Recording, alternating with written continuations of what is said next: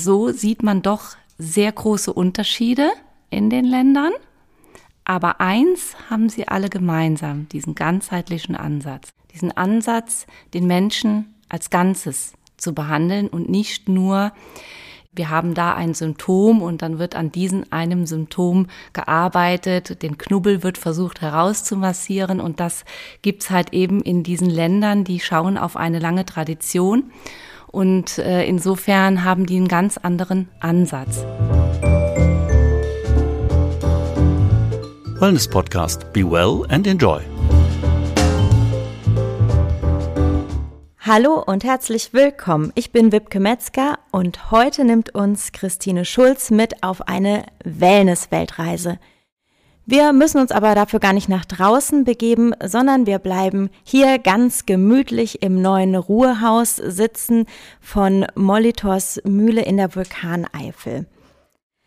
Ja, Christine Schulz, erstmal ganz herzlichen Dank, dass wir hier sein dürfen und dass Sie uns für das Gespräch zur Verfügung stehen. Eine Wellness-Weltreise. Wie können wir uns das denn jetzt hier vorstellen? Ganz einfach, indem man Eindrücke aus jedem Land spüren kann und mitnehmen kann für sich zur Entspannung. Das hört sich auf jeden Fall interessant an.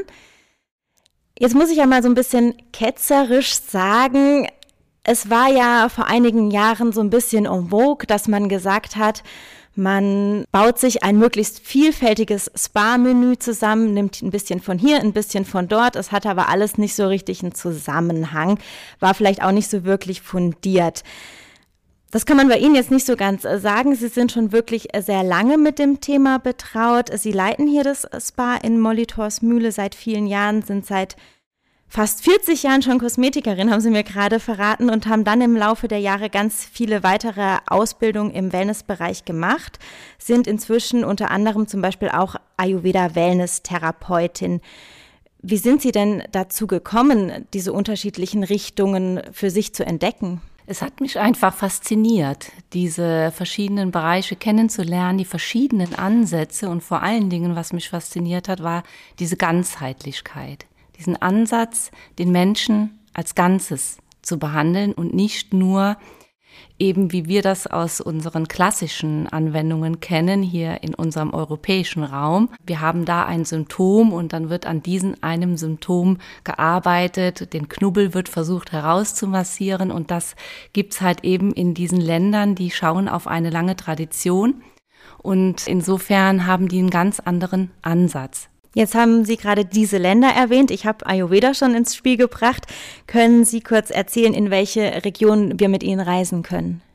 Ja, das fängt im Orient an wie eben diese Bäder dort sind und das Arbeiten mit dem Wasser, ja, was eben zum Beispiel in Indien, im Ayurveda, ist es mit dem Öl, mhm. ja.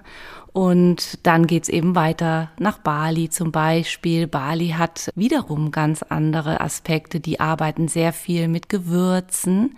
Ja, die haben zum Beispiel diese Gewürzpackungen, die haben diese rituellen Waschungen. Allein die Begrüßung ist schon sehr speziell. Und so sieht man doch sehr große Unterschiede in den Ländern. Aber eins haben sie alle gemeinsam, diesen ganzheitlichen Ansatz. Jetzt ist ja Wellness, so wie wir es heute als Lebensstil definieren, auch auf jeden Fall ein ganzheitlicher Ansatz.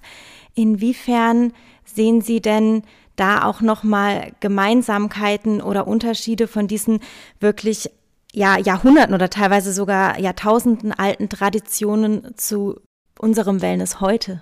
Unser Wellness heute hat sich definitiv verändert und geht auch in die richtige Richtung, eben weil wir uns an diesen Ländern auch ein wenig orientieren. Aber unsere frühere Gemeinsamkeit sehe ich am ehesten im Orient, weil im Orient sind ja auch diese Bäder entstanden und diese Waschungen, dann diese geschäftlichen Gespräche in den Saunen, in diesen Tekaldarien. Und diese Dinge, die hatten wir in unserer früheren Zeit auch gehabt, nämlich in der römischen Zeit da waren auch diese Bäder, diese Schwitzbäder, die wir hatten. Und das war auch eine Tradition. Aber leider haben wir diesen Pfad ein wenig verloren. Es war, es wurde sehr klinisch alles. Ja, es kamen diese Massagen an Physiotherapie, aber das hatte ja nichts mit Wellness zu tun. Und insofern ist diese Tradition ein bisschen verloren gegangen. Das Einzige, was erhalten geblieben ist, ist diese Tradition mit dem Wasser, eben im Sinne von Kneipp. Das ist eine sehr alte Tradition und die haben wir auch heute noch in unserer Wellness, können wir die finden. Ja, das ist ja eigentlich ganz interessant, wenn wir so in unserer traditionellen Kultur so ein bisschen zurückblicken, dass wir eigentlich auch diese ganzheitlichen Konzepte hier haben, wie Sie schon gesagt haben, mit Kneipp und dann auch Felke oder auch Talasso, was ja aus dem europäischen Raum kommt. Da waren diese ganzheitlichen Konzepte vorhanden. Trotzdem war dann irgendwie Wellness, als es hierher geschwappt ist, vor allen Dingen ja auch erstmal viel diese Beauty-Farmen, was mit dem Wellness-Gedanken im eigentlichen Sinne ja wirklich überhaupt nichts zu tun hatte. Und jetzt finden wir ja wieder dazu zurück und entdecken eben diese ganzen alten Traditionen neu, was ja schön ist. Gleichzeitig nehmen wir aber eben auch diese Tradition oder ich sage mal Konzepte, muss man ja sagen, aus ganzer Welt wieder auf. Wie genau sind Sie denn jetzt dann auf die Idee gekommen, dass man wirklich eine Weltreise bei Ihnen im Spa machen kann? Ja, diese Idee ist entstanden zusammen mit meinem Mann weil wir in diese verschiedenen Länder und Heilkunde reingeschaut haben und als wir dann das Prospekt kreiert haben, haben wir überlegt, ja, wie kann ich denn jetzt diese Unterschiede darstellen? Und dann kam diese Idee, das auf Länder aufzuteilen, damit jeder auch direkt eine Idee davon bekommt und sich orientieren kann. Mhm. In welches Land oder welche Region reisen Ihre Gäste denn am liebsten? Das werde ich oft gefragt, ja. Eigentlich sind die alle gleich. Also es gibt kein wirklicher Favorit. Bei uns wird viel Ayurveda gefragt, es wird sehr viel Lomi gefragt, es wird sehr viel Hammam gemacht. Da ist wirklich alles gefragt. Dann würde ich sagen, reisen wir doch einfach nacheinander in die einzelnen Regionen einmal, packen unseren Koffer und los geht's. Ich würde nämlich gerne noch so mal ein bisschen tiefer einsteigen. Fangen wir vielleicht mit Ayurveda an. Das kommt ja klassisch aus dem indischen Raum, Sri Lanka ist es auch ganz stark verbreitet. Was macht denn für Sie den besonderen Reiz des Ayurveda aus? Ayurveda ist wenn man sich ein bisschen damit beschäftigt, sie haben, die haben ja diese Doshas mhm. und wenn man ein bisschen sich damit beschäftigt, findet man sehr schnell raus, was für ein Typ man denn ist und man kann das auch dann wirklich leicht umsetzen. Deshalb ist es auch in Europa heute so stark vertreten. Man hat ja oft gedacht, na ja, das ist eine Lebensphilosophie, die kann man dann nur in Indien leben. Nein, man kann die auch hier im europäischen Raum leben, auch in der Eifel. Also Sie würden sagen, das, was vor Jahrhunderten, Jahrtausenden im asiatischen Raum passend war, ist auch für uns heute in Europa noch Richtig. sehr Richtig, weil die Grundstruktur, diese Lehre mit den Doshas, wenn man die auf sich bezieht und herausfindet, welche Doshas denn bei mir jetzt im Vordergrund stehen, dann kann ich mich viel besser verstehen wie ich reagiere, warum das so ist, warum ich meine Schwierigkeiten habe, wo meine Schwächen sind, wo meine Stärken sind. Und Ayurveda ist ja so allumfassend. Das sind ja nicht nur die Behandlungen, das sind ja auch wirklich spezielle Öle, Kräuteröle, medizinierte Kräuteröle, mit denen man arbeitet, sondern es ist ja auch dann die Ernährung, es kommt noch das Yoga dazu, alles Dinge, die wie wir heute hier sagen, entschleunigen. Und das macht das Ayurveda aus. Wie kann man denn jetzt hier konkret bei Ihnen einen Eindruck von Ayurveda bekommen? Bei mir in der Wellness-Oase natürlich in Form der Behandlungen. Und da versuchen wir auch, die Leute dort abzuholen, wo es genau passend ist. Also zum Beispiel, jetzt kommt jemand und sagt, ja, dieser Shirodara, das ist bekannt, das würde ich jetzt gerne mal versuchen. Dann kommt man erstmal ins Gespräch mit demjenigen und merkt vielleicht, dass das nicht unbedingt die Erstbehandlung sein sollte. Können Sie vielleicht kurz noch ein Wort dazu sagen, was das ist? Für alle, die es ja, noch nie gehört Entschuldigung, haben. Ja, das ist dieser Stirnölguss mhm. übersetzt. Das ist das, was man dann immer oft auf den Fotos sieht, wo das Öl über die Stirn läuft. Nur das ist eine sehr intensive Behandlung, wo man durchaus auch jemanden mal von 100 auf 0 holen kann. Und das sollte man dann sehr gut wissen ob das dann auch die richtige Erstbehandlung ist. Also man soll denjenigen auch heranführen an Ayurveda. Erstmal vielleicht mit kleineren Behandlungen beginnen, anstatt direkt die Königsdisziplin zu nehmen. Mhm, also das heißt, ich muss mich im Prinzip mit dem Ganzen erst so ein bisschen vertraut machen. wenn ich jetzt hier Ayurveda erleben will, dann buche ich vielleicht nicht einfach direkt irgendwas, sondern lass mich erstmal beraten. Ja. Und sie würden mir dann eine Empfehlung geben, was passen könnte. Ja, durchaus. Inwiefern spielen denn dann die Doshas dabei auch schon eine Rolle? Also wenn man die Ausbildung gemacht hat im Ayurveda, sieht man allein vom Antlitz der Person schon sehr viel.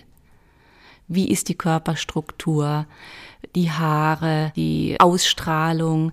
Im Gespräch bekommt man sehr schnell einen Eindruck, grob natürlich, wie derjenige strukturiert ist, also in welches Dosh er, er hauptsächlich geht. Also, okay, wenn man, also das heißt, man muss da jetzt gar nicht unbedingt immer für so einen ersten Ayurveda-Eindruck irgendwie eine große Analyse machen oder so, Richtig. sondern Sie haben direkt eine individuelle Einschätzung. Ja. Sehr spannend auf jeden Fall. Ich würde sagen, wir reisen trotzdem direkt mal weiter nach Bali. Wie sind Sie auf balinesische Wellness gekommen? Das weiß ich ehrlich gesagt gar nicht mehr so genau. Doch, ich glaube, das war irgendwann der Punkt, wo mich noch was gereizt hat. Denn Bali war in der Reihenfolge das zweitletzte. Danach kam noch Lomi, was mich sehr interessiert hat, weil Bali ist ja auch bekannt für die Spa-Welt. Ja, ja das weiß Fall. man. Ne? Und da dachte ich, jetzt machst du wirklich mal eine Reise dahin und dann möchte ich auch die Ausbildung dort kennenlernen. Und so haben wir das dann auch geplant. Wir haben dann auch eine Ausbildung gefunden, wo ich sogar einen deutschen Ansprechpartner hatte. Das war ein Ehepaar. Der Mann war Deutscher und die Frau war Balinesierin. Und so konnten wir das sehr originalgetreu dort erleben und erfahren. Also das heißt, wir, das sind Sie und Ihr Mann, mhm. nehme ich an. Sie sind dann wirklich nach Bali mhm. gereist mhm. und haben dort Wellness erlebt und eine Ausbildung gemacht. Mhm. Ja. Das war so ein offizielles Institut oder wie läuft das da? Ja, es war eine offizielle Ausbildung, die hatte auch ein Institut und hat auch diese Ausbildung gemacht. Wir haben zehn Tage lang diese Ausbildung gemacht und die restlichen Tage noch das Land kennengelernt. Was ist denn so das eindrucksvollste oder interessanteste, wenn Sie an Ihre Bali-Reise zurückdenken? Das Land, die Farben, die Eindrücke. Also ich bin noch nie in einem Land so tief dann auch in eine Kultur eingestiegen wie dort. Das ist da sehr schnell, kommt man in Berührung mit dieser Tradition, mit diesem Glauben, diese Tempel doch, diese Musikklänge, die auf dieser Insel sind, die Blumen. Ja, und so, äh, wenn Sie in ein Spa kommen, werden Sie unglaublich herzlich begrüßt. Sie werden immer geschmückt mit einer Blume und das ist eine sehr traditionelle Art der Begrüßung. Ja, dann kommt man immer dahin, es wird ein Fußbad gemacht, es wird eine Fußwaschung gemacht. Damit zeigt man auch dem Gast, dass man ihn verwöhnen möchte. Es gibt immer ein Treatment, ein Komplett-Treatment. Ja, das, wie gesagt, die Fußwaschung beginnt, dann gibt's die Massage, die eine sehr spezielle Technik hat. Und es gibt immer eine Körperpackung. Das ist meistens dann eine Boré-Packung, diese Gewürzpackung oder dieses Lolur. Das sind eigene Rezepte, die haben wir dann auch bekommen von dort mit nach Hause bekommen. Also es ist nicht so, dass sie das dann geheim halten, so dass wir diese Bourré-Packung zum Beispiel auch immer selber herstellen können. Das sind Gewürze, die werden in einer Getreidemühle gemahlen und das wird dann angerührt. Das riecht so ein bisschen wie Weihnachtsplätzchen. Mhm. Weil da sind eben viele Gewürze drin, wie Zimt, Kardamom, Galgant, verschiedene Gewürze, die dann auch eben so riechen. Ja, und das äh, wärmt den Körper Gerade jetzt in der Winterzeit ist es besonders schön.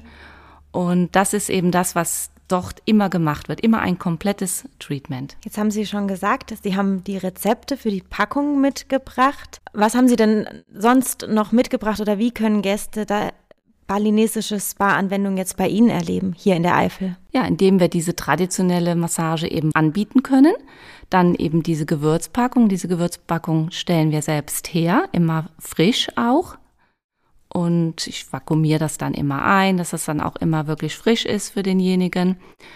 Und so können sie halt eben mit der Fußwaschung beginnend wirklich diese Tradition auch erfahren. Natürlich versuche ich dann auch immer diese Originalmusik reinzubringen oder eben mit so einer Ocean Trump diese Wellenklang zu erzeugen, dass man auch ja tatsächlich so ein bisschen in diese Welt eintauchen kann. Also das heißt, das ist im Prinzip schon immer so ein ganzes Package vom Fußbad über die Packung zur Massage. Mhm, bis hin zur Musik. Und die Blüten? Haben Sie die hier auch schon angebaut?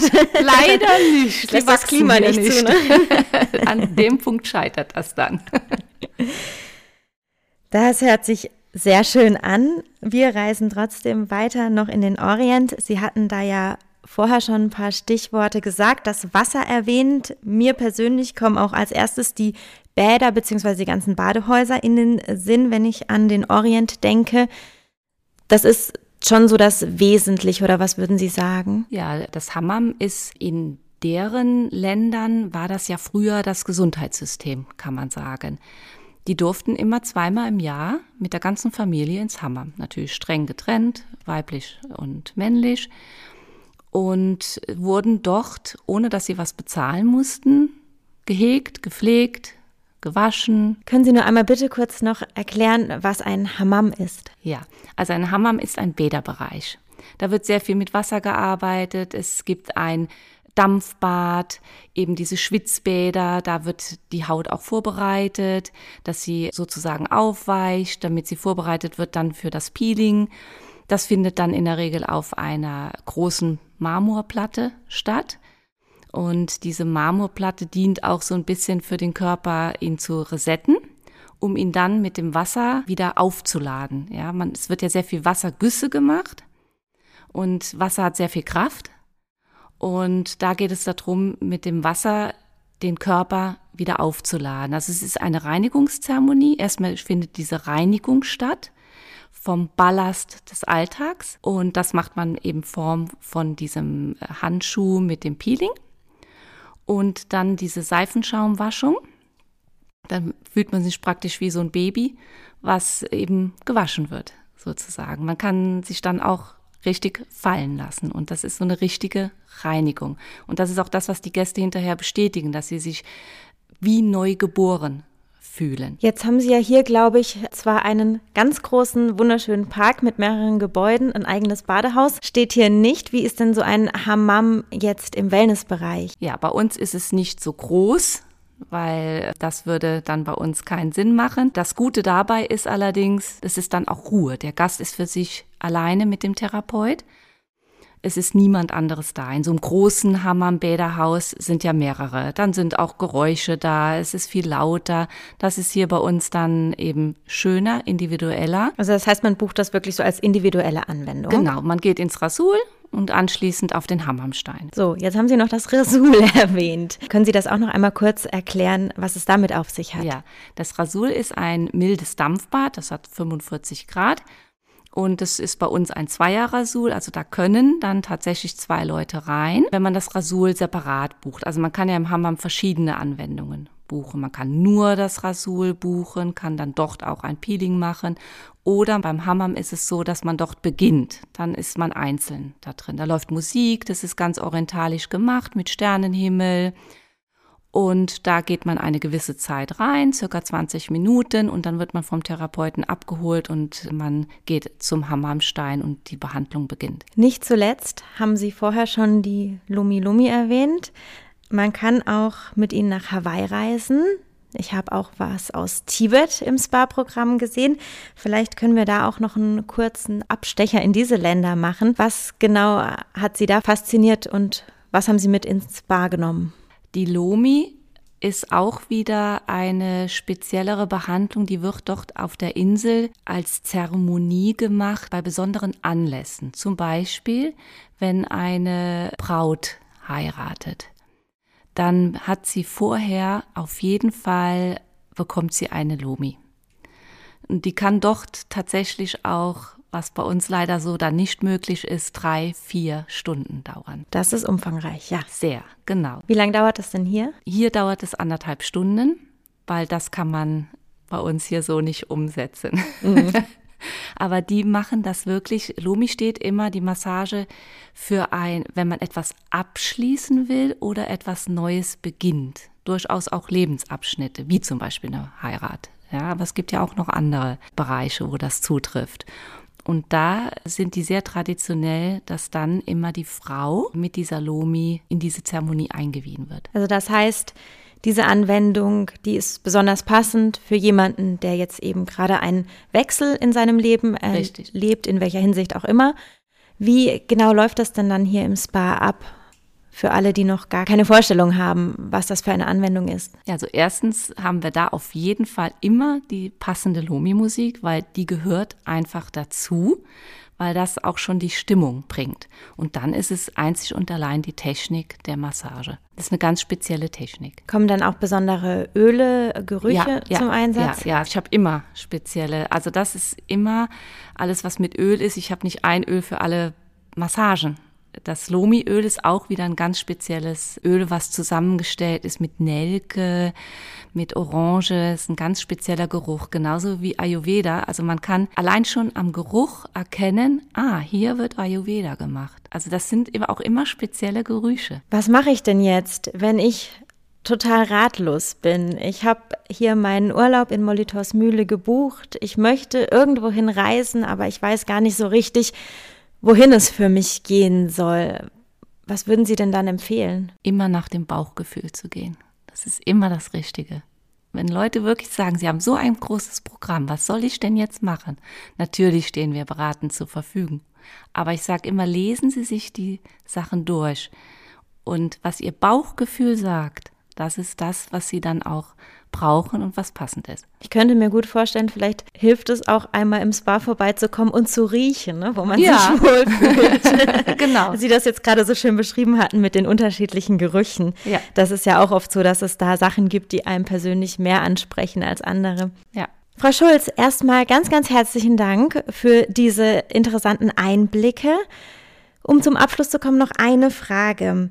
Haben Sie vielleicht auch einen Tipp für alle, die uns jetzt zuhören und die Lust bekommen haben, ein bisschen zu verreisen, aber bei denen der nächste Wellnessurlaub noch viel zu lange weg ist, wie man auch vielleicht zu Hause so eine kleine Wellness-Weltreise machen könnte? Ja, das kommt jetzt ein wenig darauf an, wie sein Bad ausgerüstet ist. Also wenn man zum Beispiel tatsächlich auch eine Badewanne zu Hause hat, kann man sich das zu Hause ja auch mit Kerzenschein und Musik sehr gemütlich machen. Man kann zum Beispiel einen Hammam-Handschuh sich besorgen, die sind nicht teuer, und kann anschließend nach der Badewanne mal ein richtiges Peeling machen. Das ist dann auch eine richtige Reinigung. Man kann sich hinterher mit einem schön duftenden Öl einmassieren. Wenn das mit einem Partner stattfindet, ist das auch sehr schön. Und so kann man auch, oder mal eine Gesichtspackung, kann man seine kleine Wellnessoase sich auch zu Hause schaffen. Mit einem Tee und alles, was dazugehört. Frau Schulz, ganz herzlichen Dank für dieses Gespräch und bis zum nächsten Mal. Ich danke Ihnen. Alles Gute. Das war die heutige Folge des Wellness Podcast. Vielen Dank fürs Zuhören und bis zum nächsten Mal. Wenn Ihnen die Folge besonders gut gefallen hat, freuen wir uns, über eine Bewertung. Oder abonnieren Sie ihn noch einfachheitshalber und haben ihn immer dabei.